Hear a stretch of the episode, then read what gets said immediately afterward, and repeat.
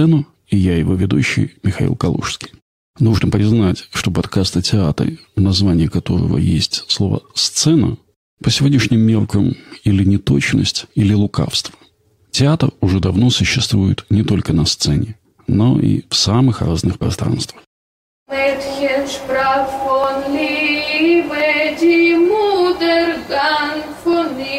Когда мы начали молиться, к нам в комнату вдруг зашел папа. Нет, он ничего не сказал, даже не усмехнулся, он просто стоял, молча слушал. Наоборот, у него было такое чувство, как будто он тоже хотел помолиться с нами. Но я при папе не смогла молиться. Вечером 1 мая, в день рождения Хелга, Магда, говорит убила ее саму и братья и сестры. Она просила каждого ребенка надеть самую красивую одежду и лечь в постели. Ну, в общем, ради зачем мы живем. Ну, помимо музыки и книг. И скоро нам времени предстоит расстаться с нашим большим радиоприемником, но это такой Филипс. Мы его обменяем на маленькое радио, приобретенное господином Клейменом на черном рынке. Но мы же должны жить без всякого подозрения. И получается очень забавная штука. Ну, это ну, нелегальный радиоприемник, который живет у нелегальных евреев, которые живут на нелегальной продуктовой карточке в нелегальном пространстве доме убежища. Каждый вторник заключенных из Вестербурга отправили в Аушвиц. Анну и ее семья увезли туда последним поездом 3 сентября 1944 года. Это спектакль Георга Жено «Я, Анна и Хельга». Он был поставлен в 2011 году. Его играли в одном из самых странных и неприспособленных помещений в Сахаровском центре в Москве. В крохотной, узкой и высокой комнате, такой высокой, что там было два этажа. Обычно в этом помещении хранилась световая и звуковая аппаратура, там могло сесть только 14 зрителей, там не было окон. Но для рассказа о судьбе Анны Франк оно оказалось идеальным пространством. Ну, естественно, театр не на сцене существует не только внутри зданий театральных или нет. Э, хотел сказать, сегодня ну, такому театру тысячи лет. Например, если выйти за пределы европейской культуры, то можно вспомнить индийское мистериальное действие Арамлила. В нем в театрализованной форме пересказывается древнеиндийский эпос Арамаяна. Для участников это, конечно же, религиозное действие, но Арамлилу можно смотреть как представление, сложно организованное представление с танцами, декламацией, куклами и огнем. В своих разных региональных вариантах Рамлила может длиться от 10 дней до нескольких недель. Исполняется на открытых пространствах. В европейском или европейско-центричном театре это тоже многовековая традиция. Комедия дель арте появилась и сотни лет существовала на улицах и рыночных площадях. 20 век стал временем, когда театр стал последовательно покидать границы сцен и театральных зданий. Такой театр интересовал футуристов и дадаистов и особенно интенсивно стал развиваться в 60-х годов 20 века. Естественно, этот выход театра за свои собственные пространственные пределы не был в чистом виде художественным экспериментом.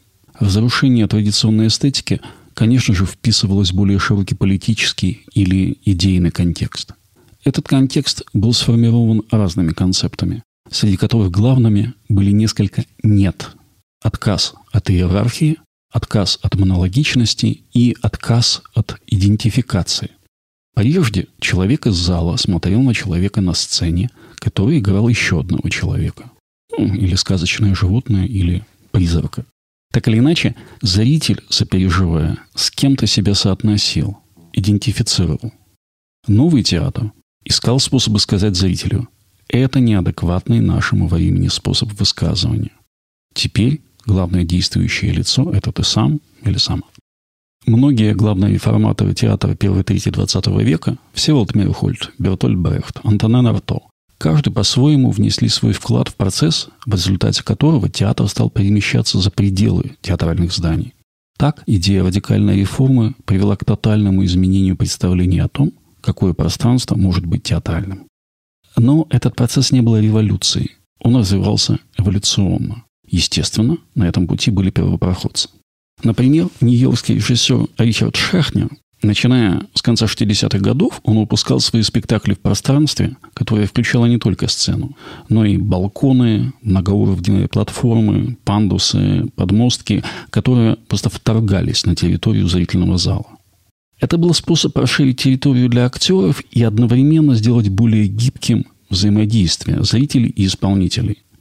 И буквально во всех спектаклях Шехнера участие зрителей не только предполагалось, но и ожидалось. В 60-е годы XX века особенно важное время для подобного рода театральных экспериментов. Потому что в эту эпоху театр и современное искусство пристально вглядываются в друг друга и начинают с невиданной прежде интенсивностью перенимать друг у друга прежде несвойственные им практики. Появляются перформансы, хэппининги, интервенции. Про венских акционистов или флюксус говорят, что это объединение художников. И, конечно, они сами себя так называли. Но в их деятельности перформативность, театральность занимала едва ли не центральное место. А какому ведомству мы припишем перформансы Марины Абрамович? Но суть в том, что это доставшееся нам от XIX века, от нормативной эстетики деление, все менее адекватно реальности сегодняшних практик. Спектакль «Я, и Хельга», с которого я начал этот эпизод, был выпущен Московским театром имени Йозефа Бойса. Выбор этого имени совершенно не случайен. Создавая этот театр, Георг Жено, уроженец Гамбурга, учившийся и много работавший в России, в первую очередь имел в виду знаменитую фразу Бойса «Каждый человек – художник». Одной из целей театра имени Буиса было сблизить документальный театр и современное искусство. И многие проекты Жено были по-настоящему новаторскими. Например, он первым в России стал делать партисипаторные спектакли. Начиная с конца 80-х годов, такой театр вне театра становится все более популярным. Совершенно очевидно, что это тренд, что на такой театр есть мода, а у этой моды, как у всякой моды, есть свои законодатели. И сегодня главный законодатель этой моды – немецкий театральный коллектив «Римини Протокол», созданный в 2000 году. Римини Протокол придумали много нового в документальном театре. Они создают и вполне традиционные спектакли, и проекты на стыке театра и музея, и радиоспектакли, и приложения для прогулок по городу. Но заметнее всего их сайт-специфик спектакли, то есть театральные работы, которые реализованы в конкретном месте и могут существовать только в нем. А имени протокола много работали и продолжают работать с городской средой, а их самый свежий спектакль проходит в лесу под Берлином. Он называется «Общие ландшафты. Семь пьес между полями и лесами». Иногда про подобные проекты говорят, что это иммерсивный театр. К сожалению, это слово, тоже модное слово, используют очень часто и не всегда точно. Так что я попросил театроведа Анастасию Арефьеву рассказать, в чем разница между интерактивным, иммерсивным и партисипаторным театром. Интерактивный спектакль – это в целом традиционный спектакль со сценой и зрительным залом, но который взаимодействует со зрителем, то есть разрушает пресловутую четвертую стену и напоминает, что вы все-таки в театре. Актеры могут обратиться к вам и попросить что-то прочесть, ответить на вопрос или помочь с реквизитом.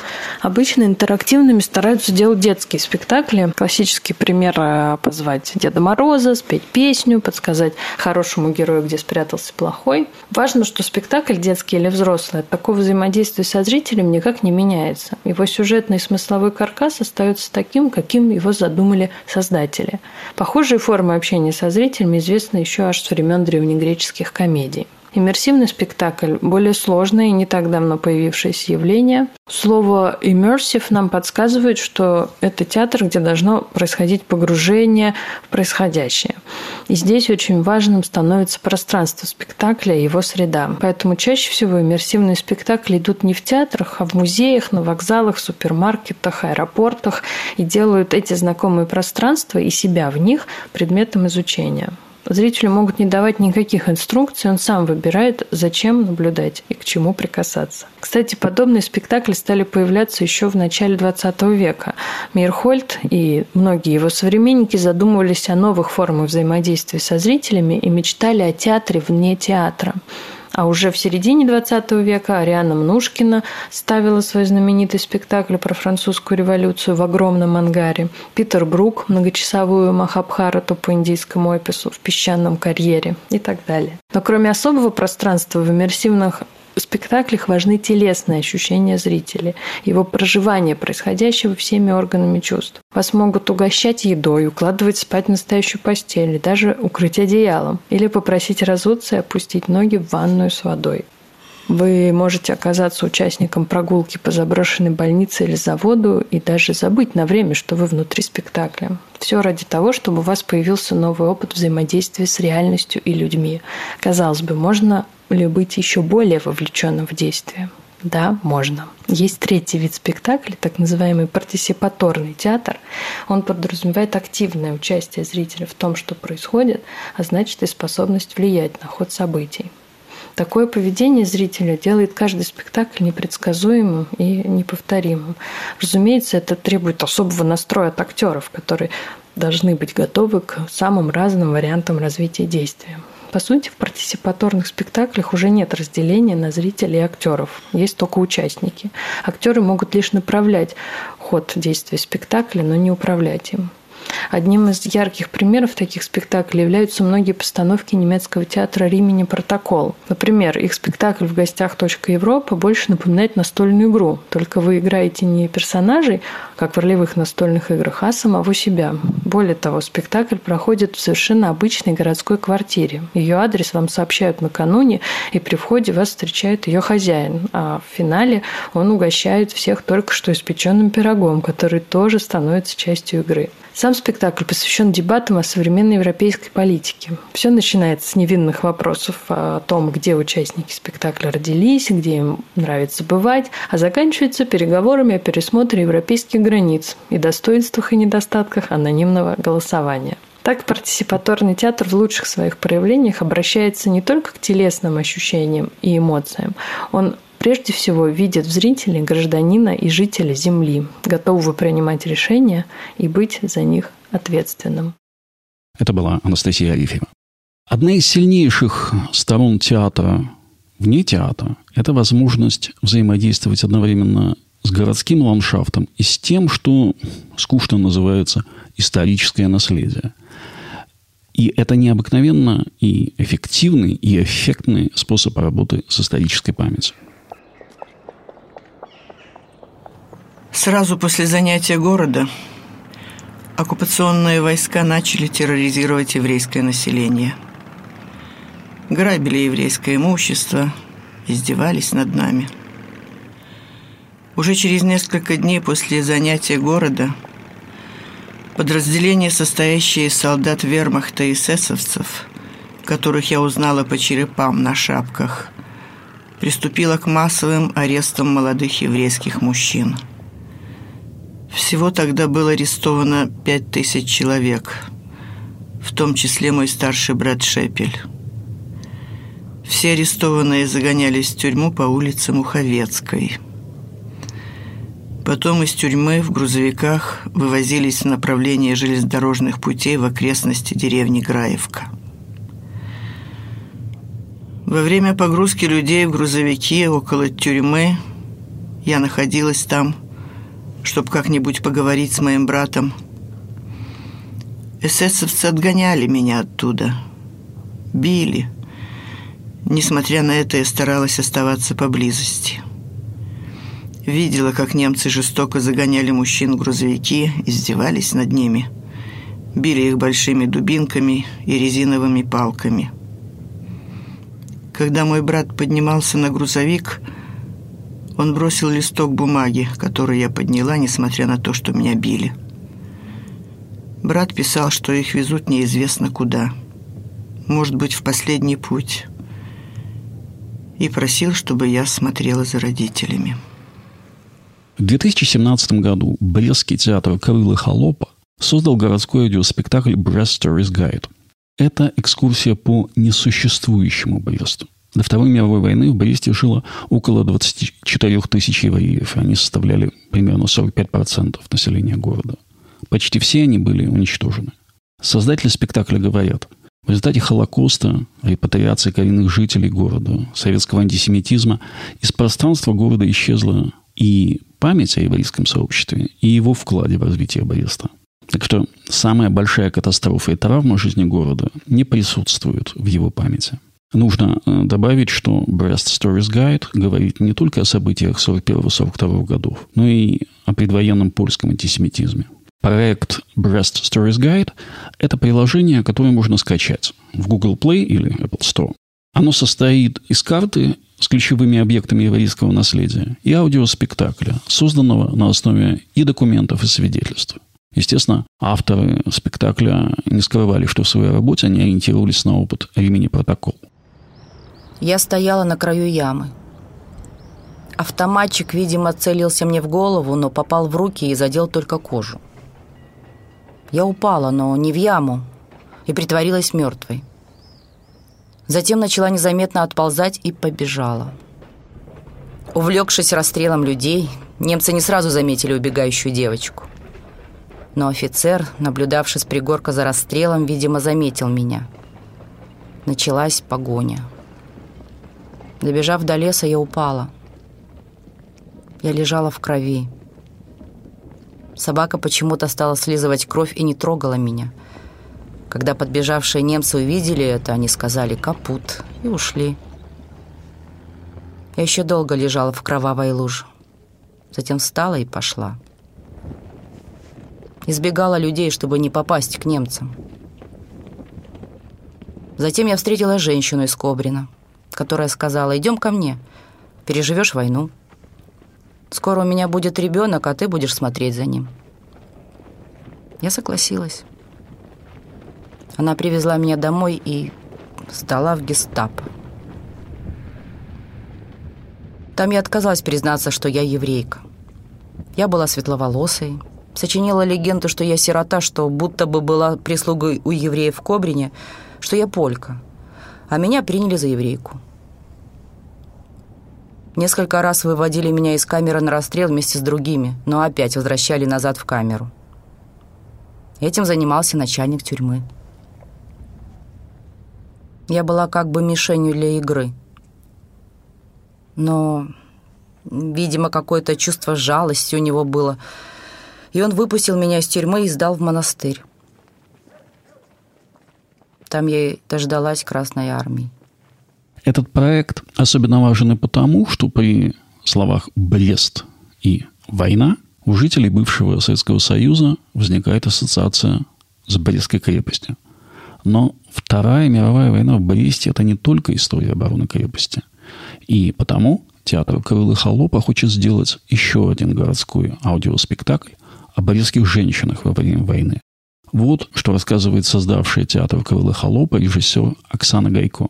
Планируем вот этой осенью запускать второй маршрут, второй аудиоспектакль, тур по женской истории Бреста. Военной именно, Второй мировой войны. То есть мы так сузили, конечно, хотелось нам, может быть, больше, но и оказалось, что в этих временных рамках полно работы и полно интересных фактов. Все опять-таки в Бресте происходит. И что, Брест, это, да, Брестская крепость, которую все знают, это такое очень специальное место, и место и пропаганды у нас в Беларуси, да, и, и очень э, такой специфичной истории, нарратива исторического такого героев, советских солдат, которые вот, обороняли крепость в 1941 году. Это практически основной такой вот нарратив, который вот висит над Брестом, над крепостью. В общем-то, весь туризм этот патриотически связан с крепостью, связан вот именно вот с этим нарративом времени начала Великой Отечественной войны. Мы берем, расширяем рамку временную, начинаем с 1939 года, потому что война для нас, в принципе, началась в Бресте в 1939-м, это была Значит, это была Западная Беларусь, которая, в общем-то, была Польша. Вот. И начинается у нас э, с дневника. Мы нашли дневник девочки, э, польки, Халина Керская ее зовут. Она ведет дневник, где описывает, как началась война, как приходят немцы, как приходят советы вслед, как начинаются депортации. В общем-то, заканчивается этот дневник тем, что ее, ее семью депортируют. То есть буквально недавно мне, мне удалось найти документы на польском сайте вот с арестами, депортациями, которые были 39-40 год вот в Бресте. То есть тоже интересно. И что дальше? Мы рассказываем про крепость, про женщин, которые наравне с мужчинами воевали и стояли там в крепости, держали эту оборону, которая длилась недолго, но тем не менее. Дальше оккупация в городе. И как бы очень обращаем уже внимание не на какие-то героические вещи, а на практики заботы, например. Mm. Да, как эти женщины друг друга поддерживали, которые остались без мужей, мужья были убиты, уехали, например, это были жены там, командиров, коммунистов, которые или бежали, или были убиты, вот, которые выживали, поддерживая друг друга с детьми, поддерживали военнопленных, например, приносили им еду в лагеря. То есть вот какие-то такие вещи, на которые никогда в нашем еще до сих пор существующем нарративе, вот в России, в Беларуси, никто не обращает внимания. Какие-то как будто мелкие вещи. И то есть вот вся эта история военная предстает совсем другими глазами, когда мы смотрим через призму женскую на это. Это совершенно по-другому, более человечески, как для меня. В общем, да, с другого угла зрения.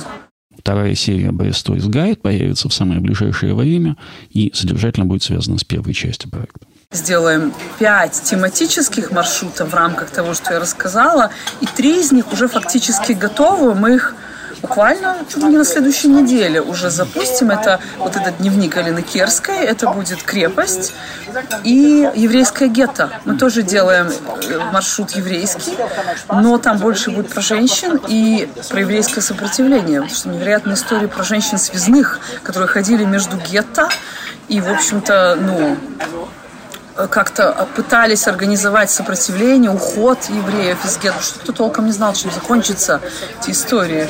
И, то есть вот эти три маршрута мы запустим да, уже вот-вот, буквально пару недель, я думаю.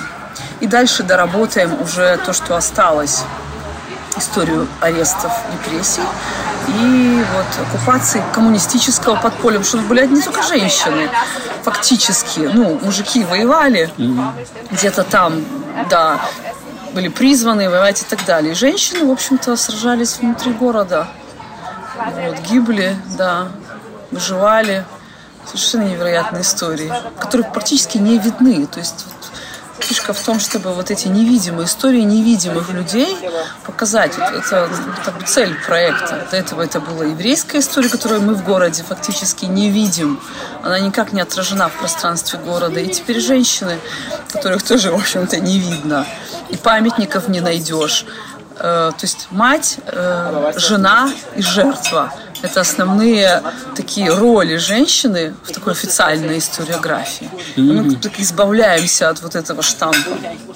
Театр вне театра необыкновенно разнообразен. Но когда мы говорим другое пространство, не театральное пространство, то, конечно, нужно иметь в виду, что такое пространство может быть не только физическим, но и виртуальным.